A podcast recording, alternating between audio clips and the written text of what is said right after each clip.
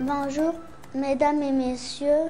Vous êtes bien sur le JT des bonnes nouvelles?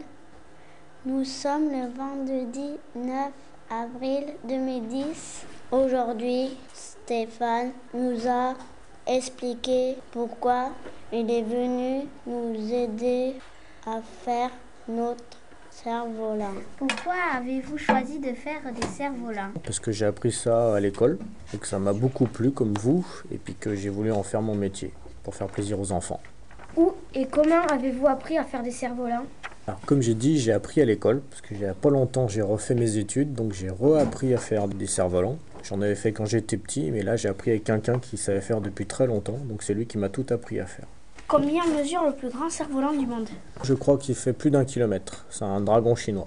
Combien de temps faut-il pour fabriquer le plus grand cerf-volant du monde? Alors là je peux pas dire précisément parce que c'est les Chinois qui l'ont fait mais à mon avis ils ont dû mettre euh, des mois et des mois. En quelle année et dans quel pays a été construit le premier cerf-volant? En moins 500 avant Jésus-Christ et c'est les Chinois qui ont inventé le cerf-volant. Comment a-t-on utilisé les cerfs-volants autrefois?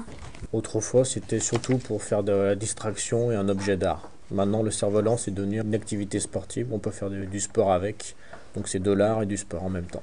Dans combien de pays le cerf-volant existe-t-il?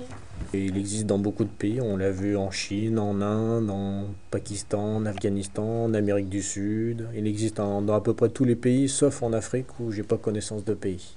Combien de sortes de cerfs-volants existent-ils en France? Alors, en France, comme j'ai dit, on n'a pas une vraie culture cerf-volant, donc nous, on recopie tout ce qui existe dans le monde. Sont les différentes matières pour fabriquer les cerfs-volants Il y a comme les vôtres, ça s'appelle du Tivec, c'est une matière spéciale euh, plus adaptée aux scolaires. Il y a les baguettes en bambou. Après, quand on fait des plus gros cerfs-volants comme le Simpson que je vous ai montré, on utilise du spi. Le spi, c'est comme de la voile de bateau. On utilise des baguettes en fibre de carbone, en fibre de verre. On utilise des matériaux plus complexes et qui coûtent beaucoup plus cher.